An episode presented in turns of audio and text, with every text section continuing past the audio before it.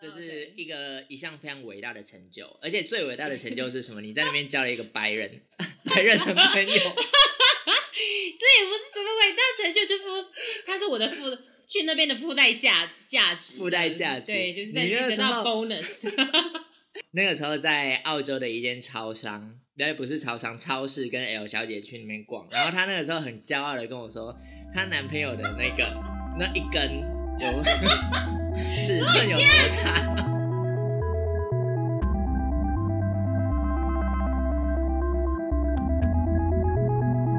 Hello，大家好，欢迎收听今天的二十代末的后青春症候群特效药，我是高桥。你可能听过晚年危机、中年危机。不过，现在世界上各地的二十五岁、二十五岁到二十九岁的青年，他们其实也常常对生活、职涯，或者是爱情，甚至是婚姻等等事情感到非常的焦虑。这个现象叫做青年危机。有这种焦虑现象的人呢，常常会有几个症头，包括说可能常常感到忧虑，而且对未来感到茫然。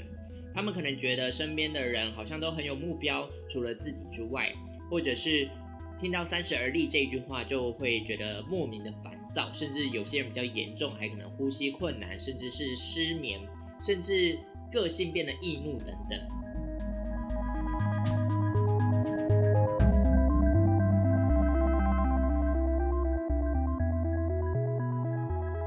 面对青年危机或是三十岁的焦虑，很多人都会有不同的做法。那我的话呢，我做了一个 podcast，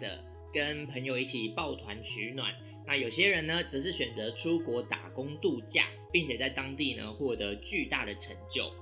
所以呢，今天要为大家介绍的这个来宾呢，他就是在澳洲的时候打工度假了，待了两年，并且在当地获得非常巨大而且伟大的一个成就的人。他叫做 S 小姐，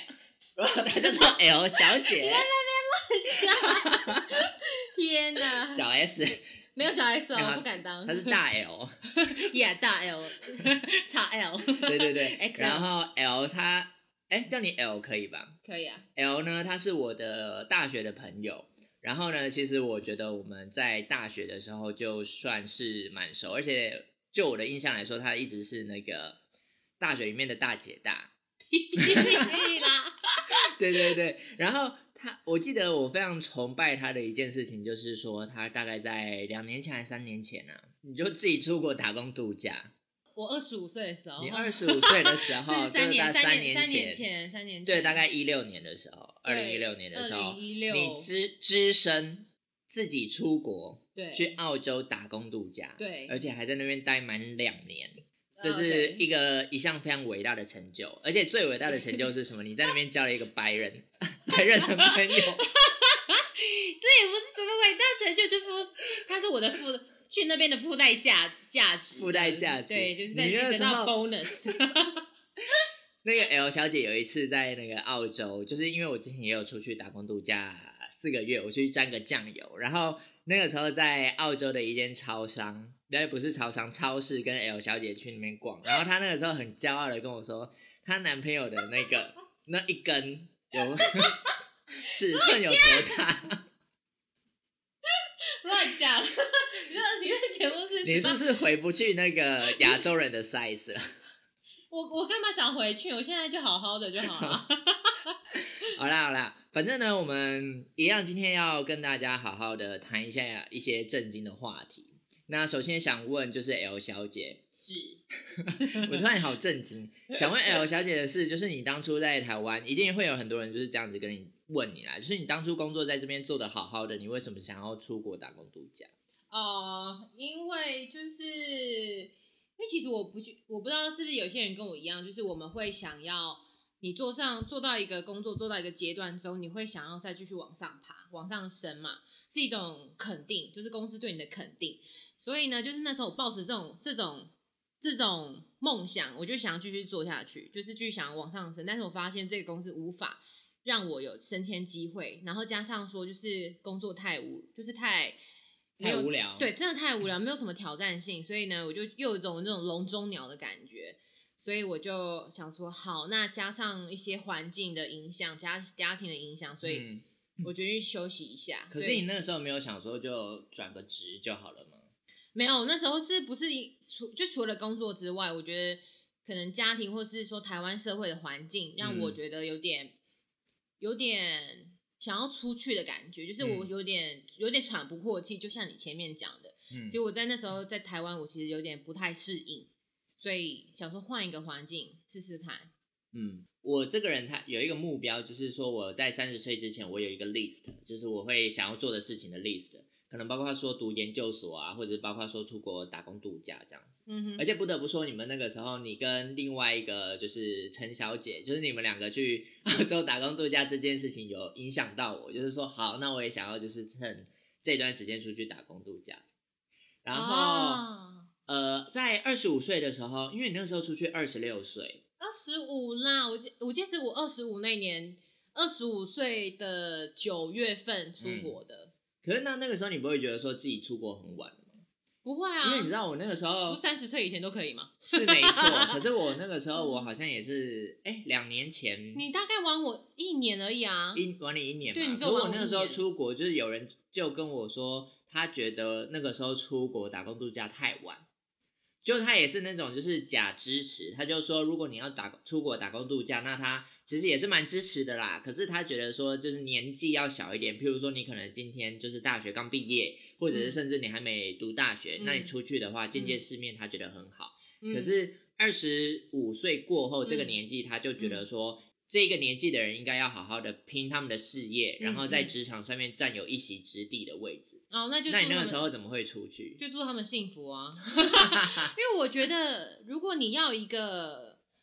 因为我我知道有些就是真的很小，可能五到十八、十九、二十的这种很小很小，可能大学才刚毕业，完全零社会经验的人、去嗯澳洲一定会吃亏，啊、他们一定会吃亏，而且他们不知道怎么找工作。嗯所以你我我会建议，如果你真的要去澳洲打工的话，你一定要在台湾一定要有几份打工，就是一定要工作对，你要有工作经验，然后呢，你再去找工作会比较快。所以我觉得你要有点呃，其实也是算保护自己，因为你是其实你是去到一个我觉得犯罪率犯罪率比台湾高的国家、嗯生活，所以你要想，而且我们又是亚洲人，其实很多老外对亚洲人的迷思还是有的。所以我我还是赞成你有点社社会经验，你再去找工找工作会比较好。嗯比较好保障，因为你知道你要做什么，然后或者说你要怎么去衡量那个钱或什么，或者你要跟他谈什么。所以你好像还是比较支持，就是在台湾可能毕业之后先工作几年，有一些社会经历之后你再去。对跟钱呐、你一定要先存钱，你才能去那边。对，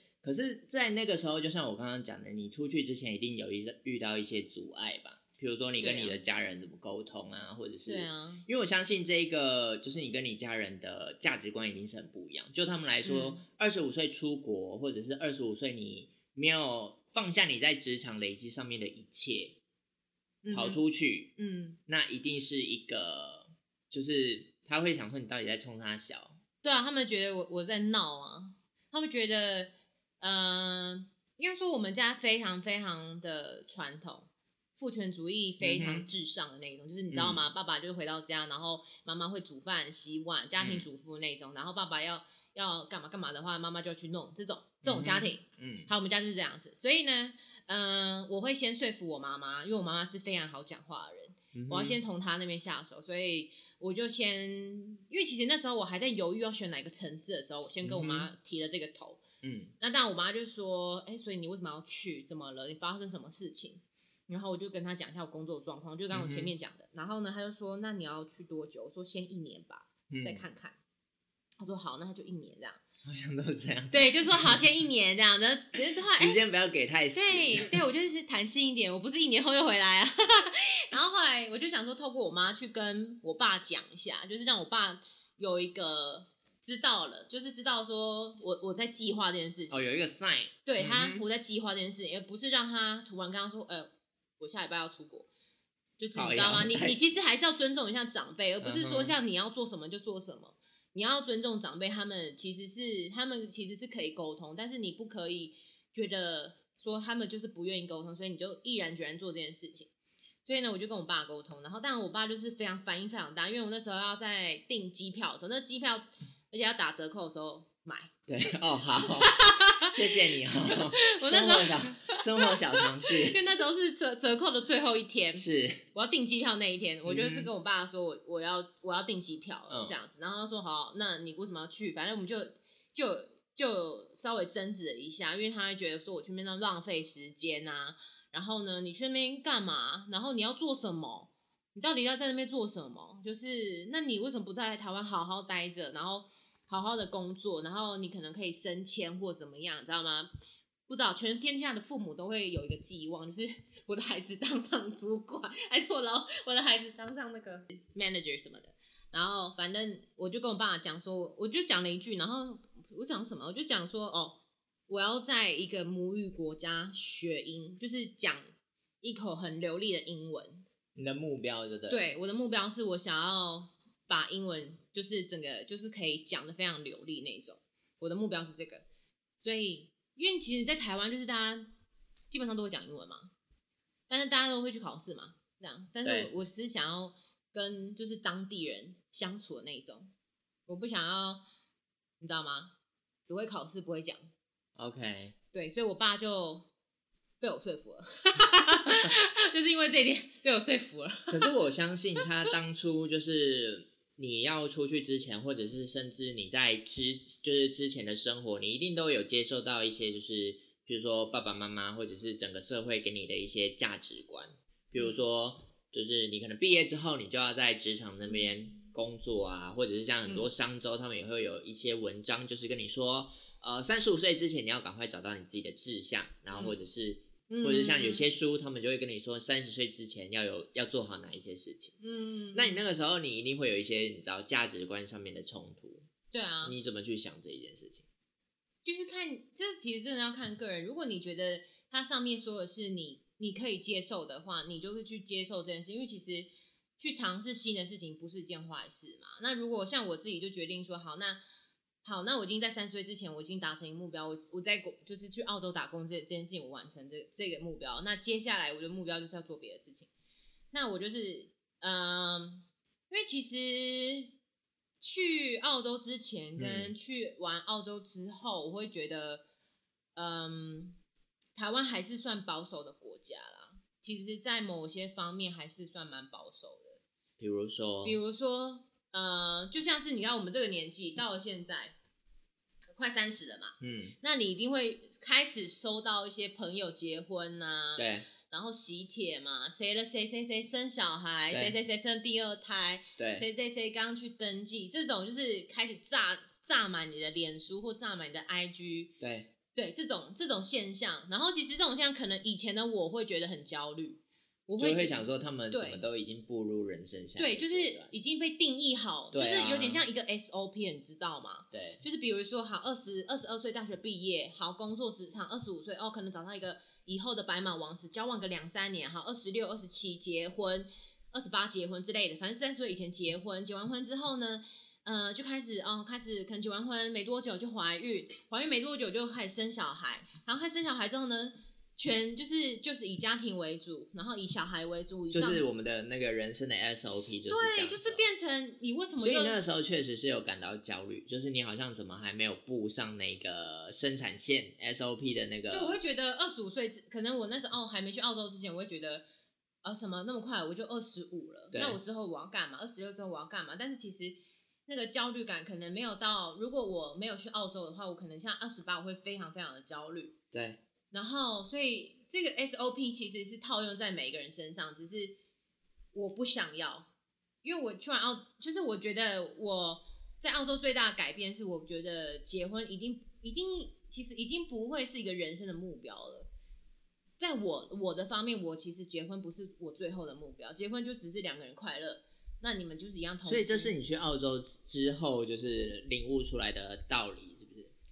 嗯，对啊，我就觉得没有什么事情一定是要照着剧本走。嗯，我觉得台湾就太多这种现象，就是你一定要在什么时候做什么，你要在什么时候做什么。哦，你做完哇，你好棒哦，你你就是人生胜利组还是怎么样？嗯就是你其实就是。呃，我会觉得你就是在达成别人的梦想而已。你其实说不定你真的也不想结婚，其实你也觉得这个对象没有很好。那 OK，没有期男，我已经三十几了，哦，好，好了，好了，那我不想被说我是剩女还是怎样，所以就也结了吧。对，我就找随便找一个人嫁了。那你之后的生活就是靠的婚姻，那你有可能就是你知道吗？现在很多不就很快就离婚了吗？不就是啊，很快？对，是没错，对，现在离婚率那么高，然后是如果更惨，你可能有小孩，你又家小孩又被绑住，对，小孩又不幸福，爸爸妈妈离婚，小孩不幸福，然后外遇的一堆。哎、你真的蛮那个对这件事情蛮负面的。我觉得，我觉得我我已经看开了，我已经看开了，因为就是两两个人在一起就好。我现在我我的感情观就是这样，两个人合就在一起，不嗯合就分开，就分开就分开。我觉得没有要勉强。不过你刚才有讲到，就是说你对于婚姻这件事情的一个看法的转变，或者是人生 SOP 看法的转变，是在你去澳洲之后。你在澳洲到底是做了哪些，就是你知道飞黄腾达的事情，或者是你知道你 到底有哪些辉煌的记录，可以让你就是有人生对人生观有这么大的转变？你真的很夸张你你是遇到了哪些人吗？应该是说，嗯，没有，我我真的没有到飞黄腾达。我跟我跟那些前辈比，我真的是小小不隆咚 啦。对对我来说是飞黄腾达。嗯，应该是说我在澳洲变得非常非常快乐，非常快乐，比在台湾的时候，因为我在呃中间就是我我在真的结束签证之后，我其实有回来过一次台湾，嗯，然后那时候回来的时候，我跟我一个非常好的朋友，我们已经就是认识现在目认识十年的朋友见面，然后他就觉他跟我说，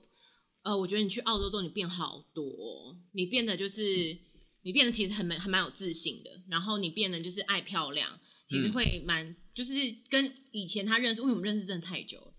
认识非常久，所以他觉得他很明显感觉到我我整个人就是不一样，我散发出的的气质是不一样的。嗯。然后我觉得说有，我其实变得就是，因为你知道吗，在澳洲就是非常，其实我觉得在整个就是风情上面，其实是比相对来较就是台湾比较下来是台湾是比较保守嘛，对。澳洲其实非常开放，所以呢，我觉得我可以做很多事情是我想要做的，在一个合法的阶状况下，嗯我都可以做这件事情。我买车，然后我去类似有点像是去像是大城市嘛，Brisbane，、然后雪梨或是墨尔本三大城市，对，就是嗯三大城市去旅行或干嘛，或者是去黄黄金海岸干嘛干嘛。其实很多事情我可以自己做决定，我不需要问过其他人意见，我不需要像其他人会说哦，那我可不可以做这件事情？嗯因为你可能在台湾，就是这种事是只会发生在小朋友，你还没有自我就是可以自我控制自己意识的时候，你去问，比如说你可能小学，你可能才一年级，你可能想买糖果，你就会问妈妈说，我可不可以买糖果？嗯，那你长大，好，你三十一岁，你还是会问你妈，你可以买糖果吗？我会问我妈，我可以买房子吗？妈，拜托，你可能要钱的时候才问你妈吧。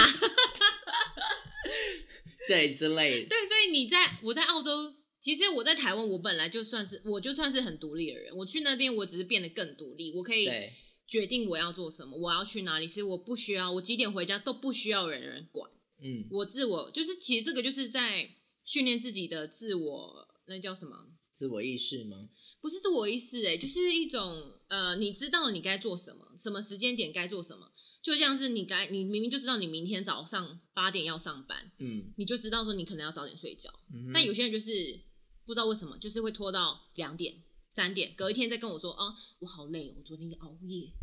就是人家，嗯啊，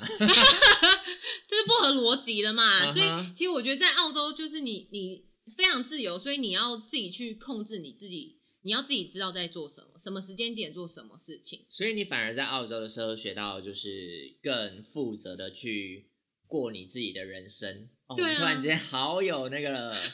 哲学就是对啊，因为其实你去你去任何国家都一样，你去你可能去出差或怎么样，其实你就是在控制自己的人生。嗯哼，你不是因为你自己要掌握你自己要做什么嘛？因为其实我们就只是举举一个小例子，比如说可能我我什么时候要干嘛，什么时候要干嘛，但是其实我们放大来看的话呢，就是你自己在决做决定，你不需要别人帮你做决定啊。就像我刚刚讲的，你不需要别人决定你什么时候要结婚，是一样的意思啊。你不知道决，就是他，你不需要别人决定说你几岁要生孩子，你想生就生，你不想生就不要生。对啊，是就是这这样子。我我觉得，我觉得就是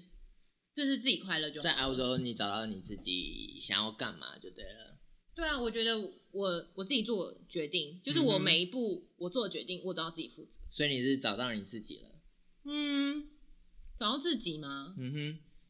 找到自己，哎、找自己这个词其实有点己落伍了哈。找自己其实有点，我真的觉得不是说去那边找自己或什么，我觉得你去那边就是，呃，去创造你想要过的生活。因为有些人去，可能就像你，你去短暂四个月，但我知道有个女女生，她只去一个月，她就不适应，她就回来。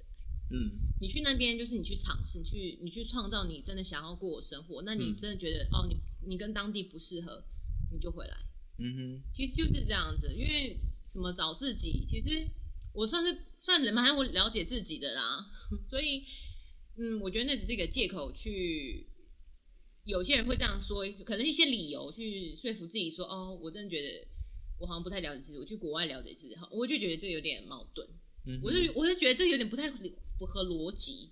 你怎么要为了找自己去澳洲？你要花那个机票你去澳洲，那你怎么去不去上什么辅导课，还是什么心灵的培养、疗愈课啊？这种这种也可以帮助你找自己啊。那为什么要去澳洲找自己呢？嗯对啊，我觉得去澳洲其实变就是你要，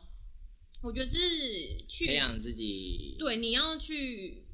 规划过生活对，你要规划自己规划自己的生活，你要去掌控自己的人生的时候，你做这个决定，你去这样子。那其实我觉得找自己是起外，就是算是其次啦。嗯那其实重点是你在那边，所以应该是说，你应该要知道你自己想要过什么样子的生活，然后去澳洲那边去 try try 看。对你来说，打工度假应该是这样子的一个旅程。对，其实我去打工度假，其实我主要目的不是赚钱，嗯赚钱是我生活的开销而已。嗯，我主要我还是要，我还是享受很 enjoy 在那边的生活，那边的认识的人，或者说我在那边，我真的是，我真是要做什么就做什么，对。我不需要就是担心说，所以你本来就有计划说你要去那边交个男朋友，没有没有？你只是去那边实践你自己的一个人生 list，就是找一个他不在我的外国男 list 朋友。你们怎么认识的？我们是在墨尔本认识 L 小姐她在澳洲交了一个 德国男朋友。呀呀，对，然后她时不时在澳洲的时候，时不时就会跟我说，就是她德国男朋友就是长得多可爱啊，然后多帅啊，不对没有到很帅，但蛮可爱的。对，就是，但是他渐渐的有一点大叔的样态出来了。他他本来就是很大叔的脸啊，我认识他的时候就是蛮大叔。你们在哪里认识的？在墨尔本，怎么认识的？就是我们就是在一个 bar 认识的。所以就是酒吧认识的。Yes, and 我们虽然是在那边认识，但是我们没有马上在一起。嗯那时候他住雪梨，然后我在墨尔本这样，所以呢，呃，我们就是相遇之后，我们就是各留，就是留了脸书聊天，所以他就回雪梨这样。然后呢，我们就聊了大概三个多月。嗯然后那时候我就是在在一个距离墨尔本开车大概七个小时的一个小镇上班。嗯然后呢，他就毅然决然就是好，那辞掉那边的工作，他辞掉雪梨的工作，飞来我住的小镇找我。哇塞，为爱走千天涯，对啊，这不感动吗？超感动，蛮感，动的。超感动。然后我就想说，好，那所以你就 OK，对那时候非常顺，那时候其实蛮顺利，就是我的我的签证也过了，嗯然后我二签也拿到了，然后我那时候刚好买了车，然后就他一来，我们就我们我就反正我们就直接开始旅行，就是直接嗯从墨尔本。然后玩到雪梨，嗯去坎培拉啊还是哪里啊，就是往上玩，玩到嗯雪梨，然后在那边再开始重新开始这样。对。可是你刚刚有说你自己本身现在的那个婚姻观就是有也好，没有也好，就一切看感觉。对啊所以所以你有打算要跟现在的这个男朋友走进婚姻吗？呃，我们其实有谈过这个问题，就是，呃，这个话题呢，其实我们两个人目前的共识就是暂时不结婚，暂时不要，对，暂时不结婚，因为其实真的但不排除，对我们不排斥结婚，嗯。因为结婚真的对我来说真的是其实就是一张纸这样子。那你觉得，如果你们两个结婚之后，你们要就是你们有什么条件？就是你们嗯两个要达成什么成就，或者是说你们有什么要做到哪一些事情，你才想说哦好，那好像时机到了可以结了？因为我们之前在雪梨就住一起快一年了嘛，对，所以其实结婚对我们来说，就是把那个那个状态再延伸到生活上，更、嗯，更全面生活上。因为那时候可能是因为是跟其他访客一起住，我嗯们没有自己的客厅什么。但如果结婚之后，可能就是这个这个状态，就只是延伸到我们有自己的一个自己一自己的房子这样子。那我们其实我们其实就是结婚，我们并没有要求对方一定要赚多少钱、多少存款再结婚。嗯，我们就是时间到了就结婚。那那个时间是什么时候？我不会，其实我也不知道。我觉得，我觉得现在就是你知道吗？我觉得就是我没有想结，OK，你也没有想。嗯哼他的讯，他透露这个讯息也是他没有想结，OK，、嗯哦好，那我们其实就不会彼此逼婚，嗯就不会有那种一方想结，一方一方不想结这种很尴尬的时候啊。所以非常，我们非常默契，非常目前还是非常好。我在想应该也也是世代冲突啦。有些人嗯如果他们交了一个外国男朋友，嗯那他们的爸爸妈妈或者是他们的阿公阿妈嗯家里可能就会有一些疑虑，就会想说啊，如果你今天是一个女生，你交了一个外国男朋友，你是不是之后要就是为爱走天涯，你要嫁去其他地方？嗯那如果你是男生，可能开始他们会想到一些就是什么婆媳问题啦。啊，嗯如果我今天我这个婆婆跟我的媳妇我不能沟通怎么办？嗯嗯嗯，那、你们家里嗯会有这样子的一个讯号给你吗？我爸那时候，呃，就是我们家的长辈，就是我爸爸跟我阿伯嘛，嗯，然后他们反弹非常大，到底极大，你知道吗？极大到到我就是那时候也是状况没有很好，因为那时候我们刚在一起嘛，嗯然后那时候我们的脸书刚好设定就是我们公开，嗯，我们就是在一起那个那个状态，你也是蛮赶的哈。然后其实那是他提议的啦，我其实我我设不设都没差。嗯哼他说提议，我说哦哦好啊。然后呢，其实大部分我都很开心，都是都是接到祝福，我大部分都是接到很一些祝福的话。然后就是我爸，我爸就还私讯我说，就是我让你去澳洲，然后呢，我让你去那边交朋友，不是让你去交一个什么老外回来，还全身刺青，还怎样怎样怎样的。嗯就是很排斥白人，然后很排斥外国人，然后很排斥身上有刺青的人，嗯然后我阿贝我阿贝也是也是用他我阿贝也很很厉害啦，他他他把他想讲的话打成台语，所以你用 Google 翻译是完全看不出来的。嗯他打成台语，所以要念出来才知道说他在问什么，这样子就是问他就问说，你知道他背景是什么吗？嗯。然后你知道他哪里来的吗？他们他们家怎么哎、样？你是谁啊？你叔叔吗？我阿北，你阿伯，你阿伯很厉害耶。哼他就说哦，你知影伊的背景背景还是啥背啥背景吗？然后 类似这种啊，对啊，嗯对啊，非常反弹非常大。他们对我们家就是很传统嘛，所以他们对非呃亚洲人，嗯，就是或者是台湾人，他们其实反弹蛮大的。一定的啦，这种可想而知、啊。对，尤其他们是男性，其实会、呃有有差吗？就是同性其实会有点相斥啊。哦，是哦，嗯那你妈他们就觉得我妈他们其实真的还好哎、我妈我我姑姑，然后我我阿姆，我表妹，我表表堂妹什么的，这种、这这些其实没有到反弹这么大。哼对我妈可能就顶不动说问我说，哎、为什么她身上这么多刺青？嗯她顶多就问这句，我就说，嗯，她刺的啊，啊，你女儿跟你儿子也有刺啊，不是吗了？解。嗯。呃，你也你因为你也没有想说你大概要在什么时候之前结婚嘛，对不对？啊，有这个我有，我有啊计划，什么时候？就是我如果嗯三十五岁之前，嗯就是还没有，我一直都就是我跟他没有结婚的话，我就是都就不结了。哦，所以你自己给自己的一个就是结婚的期限就是到三十五岁对岁，。就是结婚这种要要办什么喜宴 还是干嘛的嗯嗯嗯这种这种过程，就是三十五岁之前弄完。嗯，如果三十五岁之后的话，我就我真的觉得没有必要。所以如果你可能三十五岁，他三十五岁之后他嗯跟你求婚，你可能也就是兴趣缺缺，还是你就觉得是我真的觉得要，如果他哦，他如果说三十五岁之后谈求婚，我真的会考虑一下，为什么是三十五岁？我跟你在一起这么久，你为什么要在我三十五岁后跟我求婚？这是一个很奇怪的地方啊。我我觉得啦，我个人是这样觉得说，呃，因为你结婚就是两方的事情了嘛，嗯因为其实真的是两方的事情。然后再来就是你结婚，你可能要面临就是，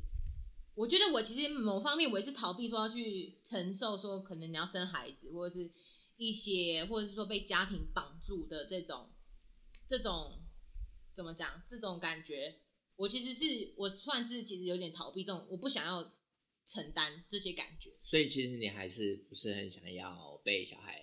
绑住？对，目前来说，其实我不想要被小孩绑住，嗯我想要就是，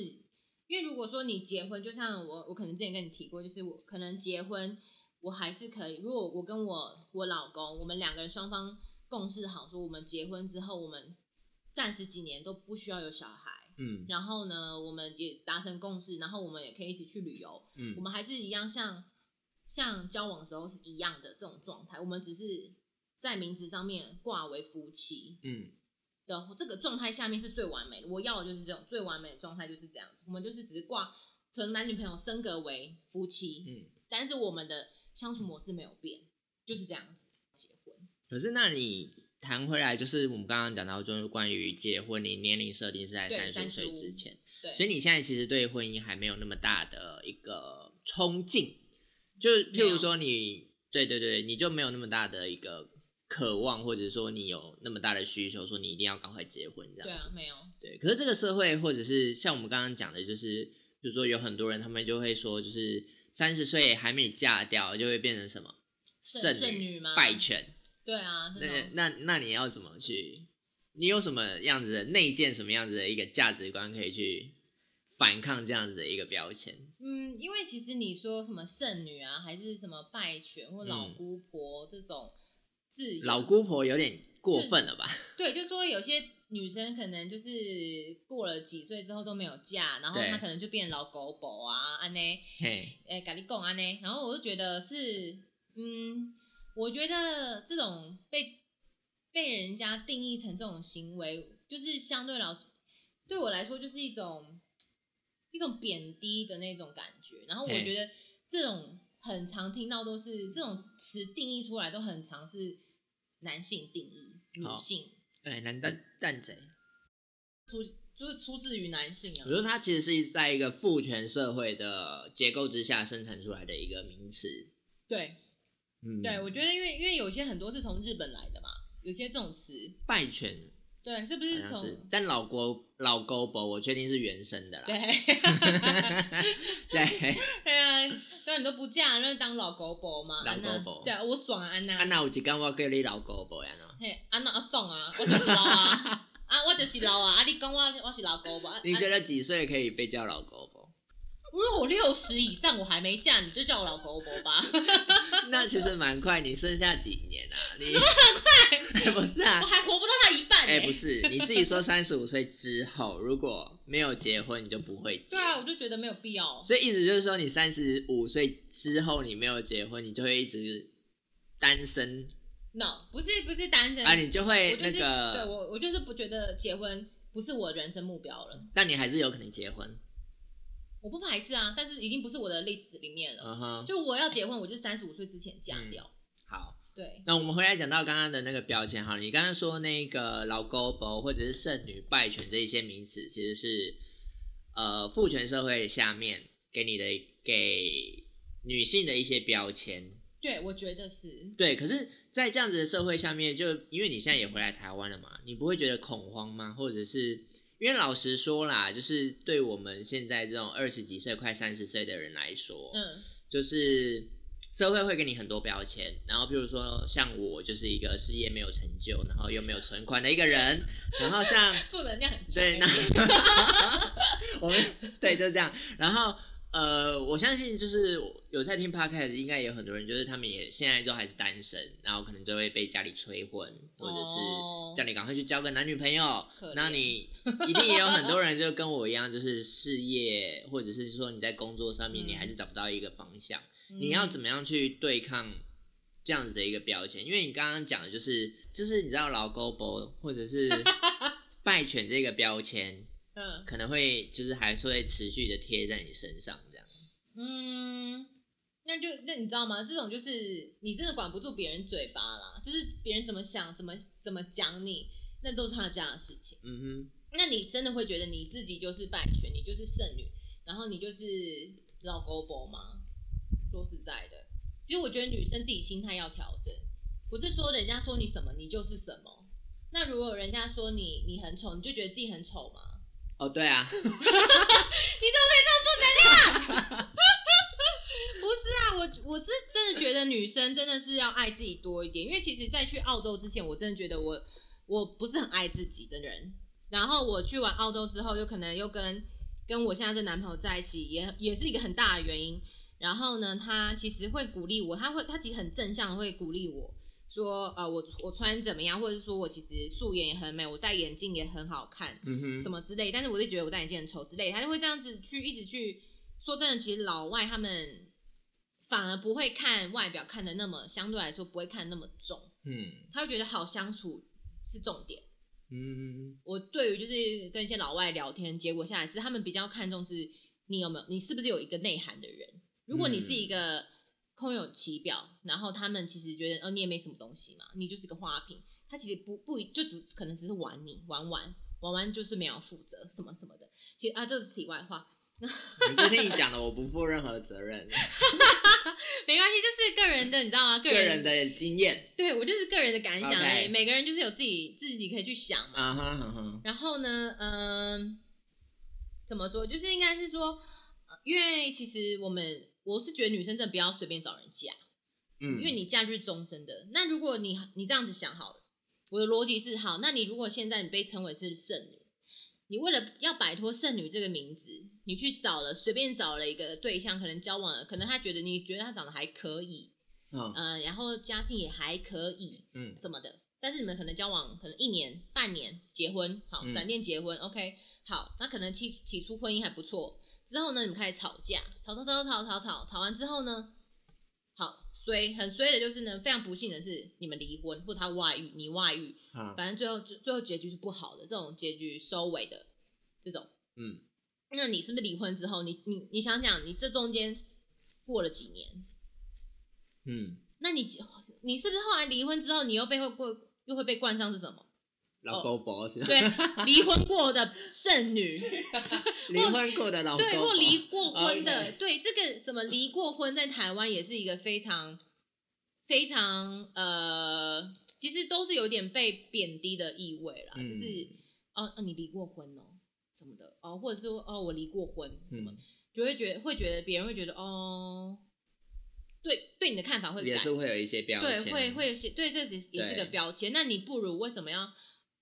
你知道吗？这是一个恶性恶性的循环。嗯那有些人可能就是要一直维持这个婚姻，所以一直让自己变得不快乐，嗯。什么的。我就觉得这个不是我要的。可是呃，我们来聊一个题外话好了。我们刚刚都在讲说，譬如说什么三十岁的焦虑啊，或者是、呃，我们年近三十，这个社会会给你嗯贴的一些标签。嗯哼，那以你自己的观察啦，就是你嗯观察你的男朋友，就是一个德国的白人男子，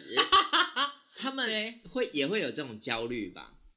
他们吗？他们嗯其实就我呃，就我观察下来，他们家其实没有这么的催婚。嗯哼，或者是呃一定要抱孙子，或者说口上就是嘴巴爸爸妈妈嘴巴一直讲说哦什么时候要结婚呐、他们也会这样子催，他们其实不或者是会问不会不会，他们完全不会管不会这件事情，管这件事。对他们完全不会管，因为老外他们就是你小孩大了，其实他们其实是自己要出去的，嗯哼，你要留在家里可以，OK，他们 OK，你要留家里 OK，那如果你要出去住也 OK，嗯哼，你要做什么都可以，就是你自己负责这样子。像我男朋友他现在就住家里嘛，然后嗯。那时候我从我回来台湾之后，过没多久我就去德国，然后去德国找他之后呢，就是因为他们家是三个兄弟，完全没有女儿，然后妈妈就把我当女儿，嗯然后非常非常怎么讲，你知道吗？就是非常非常的尽心的照顾就是很热情，啊非常热情，非嗯常热情。然后爸爸也是那种标准德国人嘛，就是比较没有比较没有那么热情一点。妈妈是英国人，嗯然后呢，爸爸就是比较沉稳型的那种。然后我们的大家都会聊天，然后其实我去他们家大概是住两个礼拜，嗯，完全也不会被问到说你们要结婚，结结婚？对，你们要结婚吗？或者说你们有打算要生小孩吗？嗯哼，这种，我觉得在女朋友的身份下比较不会问啦。白人也其实没有哦太，太但如果你们追求结婚，可能这个欸也不一定吗？嗯，因为我觉得，因为他哥哥已经结婚生小孩了，嗯然后他弟弟也是没有，也是现在目前是没有女朋友啊。嗯，对啊，他们我看他爸妈也没有在问说啊你怎么不找个女朋友，嗯哼或是嗯你现在就是工作也稳定啦，那怎么不赶快结婚呐、嗯什么？其实我在他们家庭上面我是没有看到啊。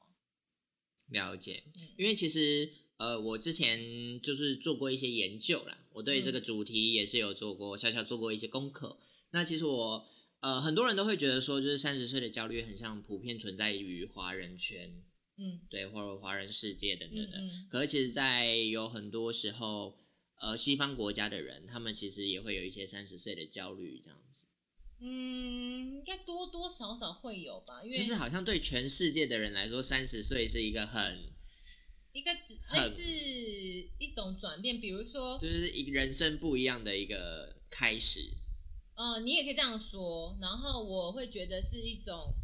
你看到数字变的时候嗯一种焦虑，因为你可能你想想，你可能不是二变三这个时候焦虑，你可能从一变二的时候，你应该就开始会焦虑，你只是没有那么焦虑。因为其实我会，我有些专家他们也是，我也是有看，因为他们也是说，呃，可哦，你有做过功课？就是你去看 YouTube 的时候，他们就会讲嘛，就嗯会说，呃，你可能三十岁之前，你你就是在你可以尝试不同的工作，嗯你可以去找什么是你最喜欢的，嗯然后你最想要一直做下去的工作，在好像是三十还是几岁之前可以一直做这件事情。然后呢，过了三十之后呢，你要把那个就是工作列，就是类似列为自己人生的一个，你知道吗？赚钱的职业，就是往往往要开始就是专精的走那对，条路就是往专业上面走，你就不能再类似骑驴找马嗯这样子，就是往类似一种已经定位这样。我是觉得我是蛮同，我是觉得 OK 啊，蛮。我觉得如果像你到三十之后，你还是呃在打工，或者是嗯说你还是在、可能真的真的不知道要什么的话，我是觉得就是要么就去念书，欸可是我相信，就是 在这个社会上，应该还是有很多人，就是他们三十岁之后还是不知道要对。啊，就是可能因为你知道时间真的过得很快，所以对，真的辛苦了。啊怎么了？我对那些人说，真的辛苦了。也是因为其实其实因为大家其实都知道自己不要的是什么，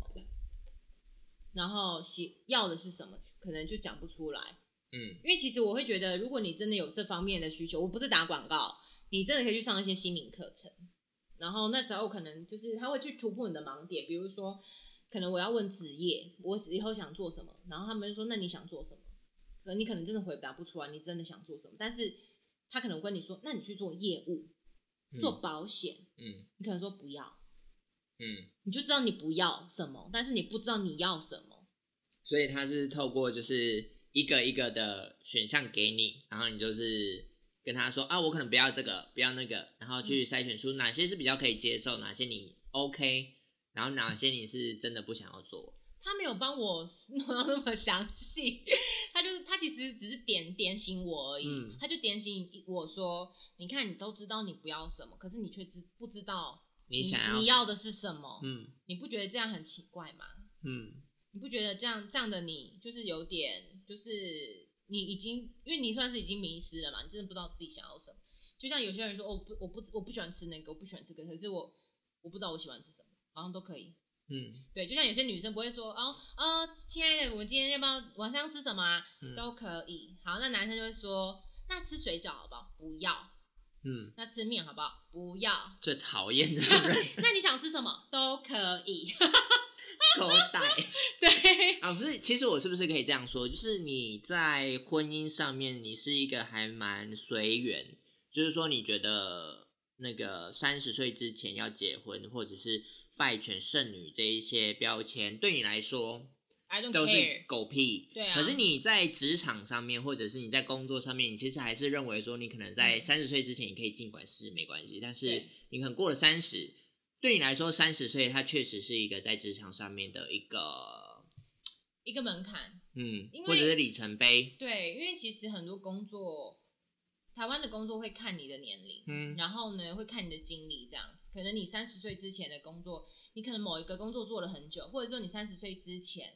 你做过很多不同的工作。嗯。就像我认识一个姐姐，呃，她快四十，嗯。可是她一直在换工作，嗯。一个工作可能做个一个月、两个月、三个月，不喜欢嗯。就换，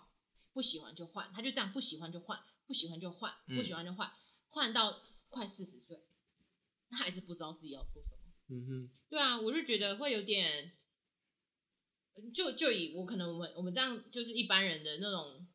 这种社会来看的，会觉得说你怎么会到四十岁还没有定下来？嗯然后你如果去讲现实面也是，就是你在台湾找工作，你的工作经验一直这样换的话，你是有问题的。你是就是真的会比较难啦，就是对，你会会被问一个问题，老板也就会觉得说你之前到底在干，对，就是你为什么这个时工作时间这么的短，嗯然后你这么频繁的在换工作，是你这个人本身有问题，还是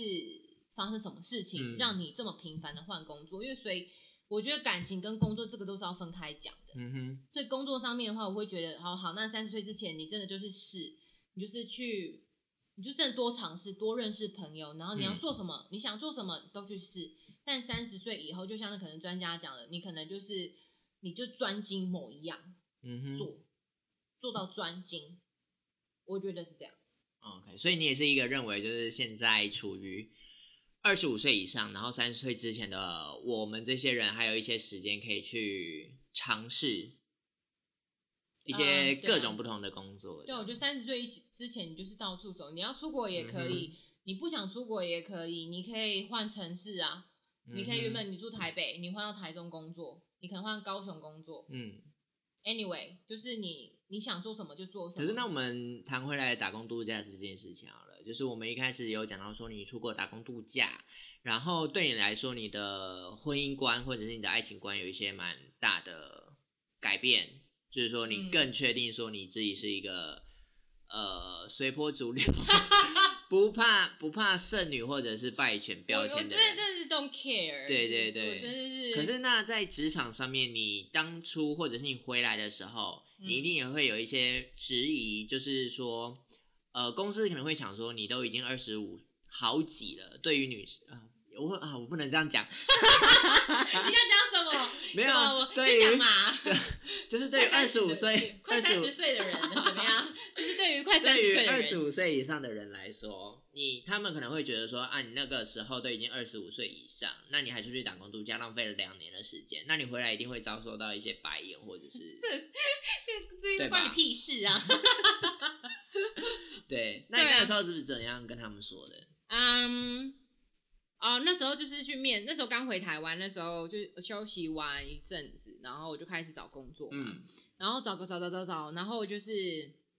呃，我面试了几间，我好像面试了两三间不同的公司，然后前面两间就是都是台湾国内业务的工作这样子，嗯所以他们可能大部分的客人都是台湾客人或者是大陆的客人，嗯这样。然后呢，他们其实就会也是会问啊，就是你知道吗？你的你的履历上面就是那两年是空白，啊是绝对会被问的。。对啊，所以这不用被逃避，就是我就是实话说，我就是我去澳洲打工度假两年，嗯然后呢，像之前有一个经理，那时候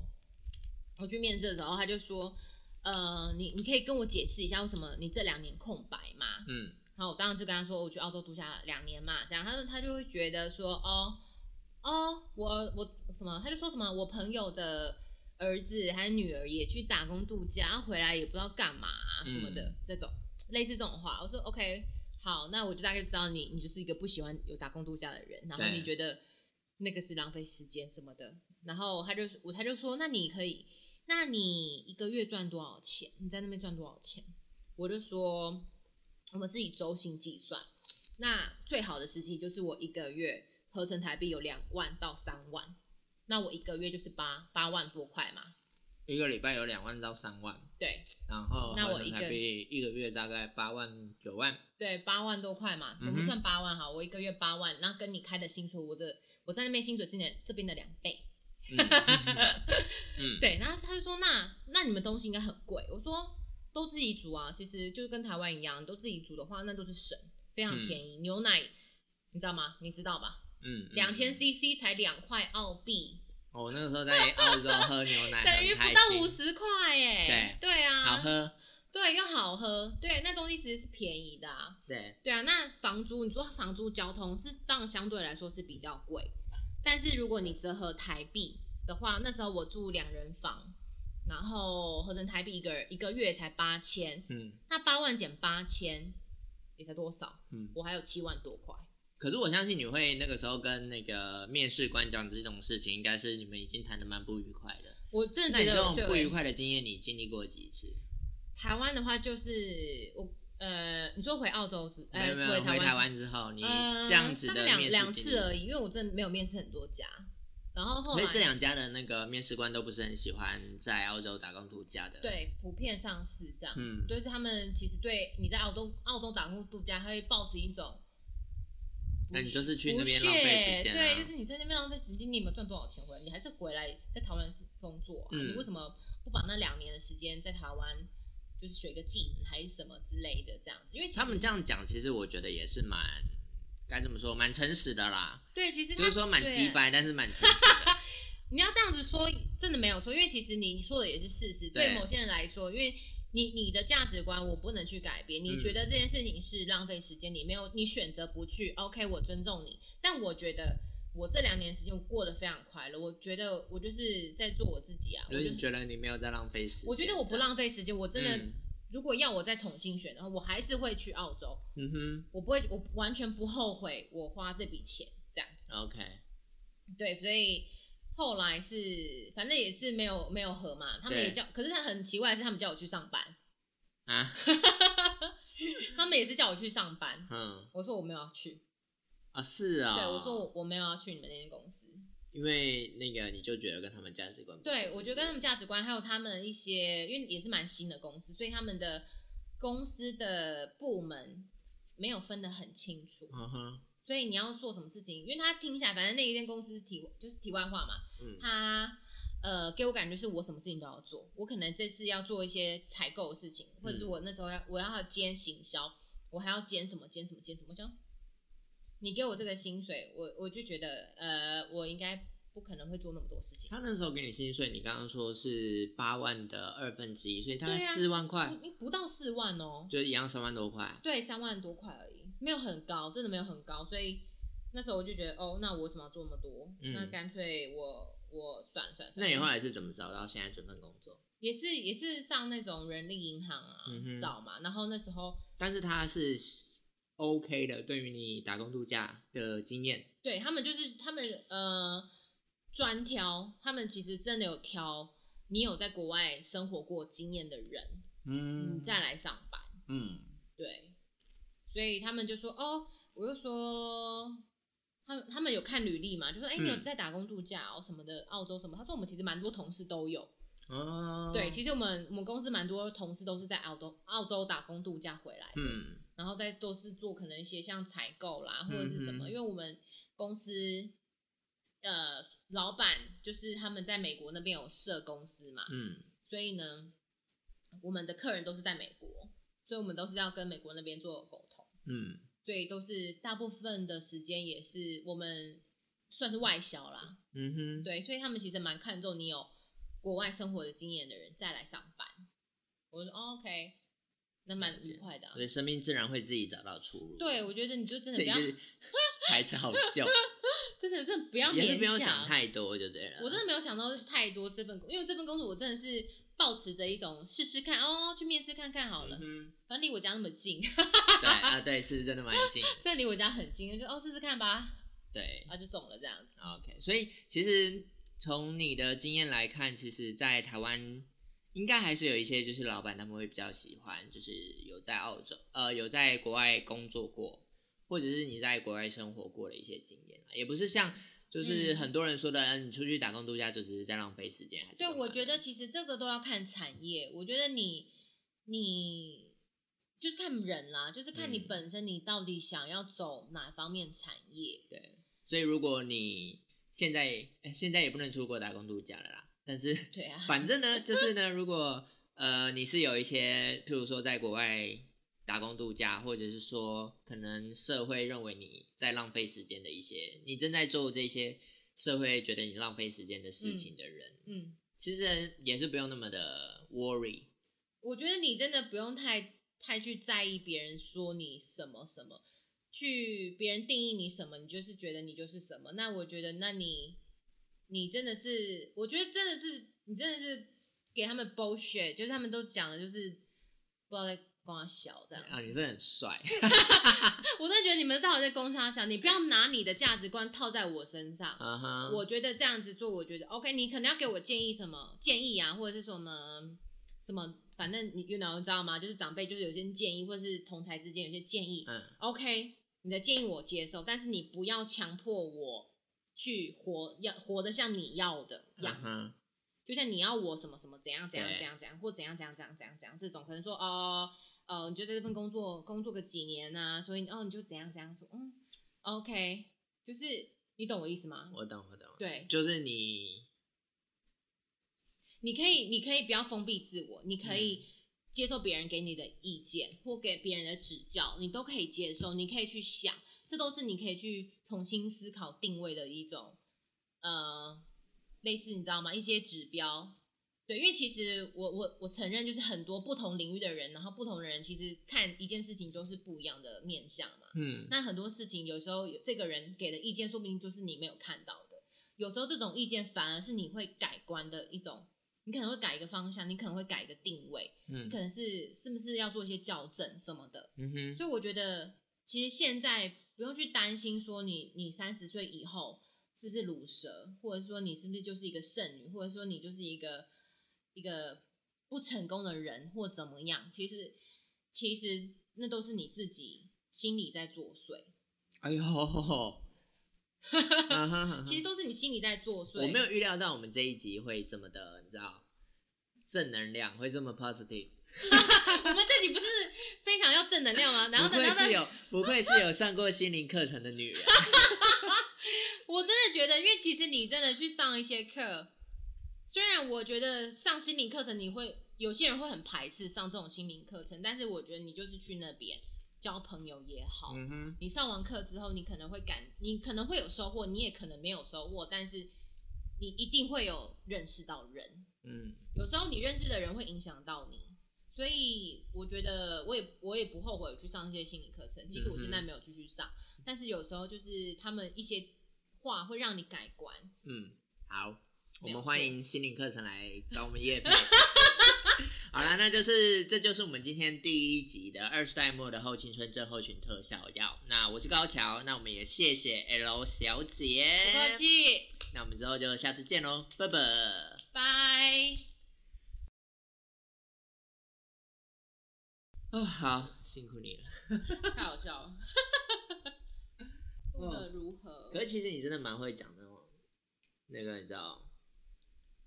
就是鼓励人的那个。你什么时候去上心灵课程的？你放屁吗？对，去澳洲之前，去澳洲之前，对其实为什么会突然想要、我那时候其实也很犹豫要不要去。我那时候因为有，老实说，我真的觉得就是市面上有很多心理课程都是在骗人。应该是说他们其实没有到骗人，但是他们会有附带的东附带的东西在里面，就像是比如说我去上那心理课程，他前面都好好的哦，嗯后来我也去复训什么的都好好的哦，就是嗯他们都在上上玛雅，上什么上上什么，你知道吗？嗯。然后呢，他们也教你怎么用一些牌卡什么东西这种，然后你那稍微有跟我说你在学那个什么那个什么那个那个那个啊，对，对，就是玛雅，对。很像塔罗牌那种。对对对对，所以有一些牌卡什么可以用。然后呢，但是后面你可能就是，我觉得他们会挑人。然后呢，他们会那时候刚好挑到我，然后就是他们就会说，哦，你最近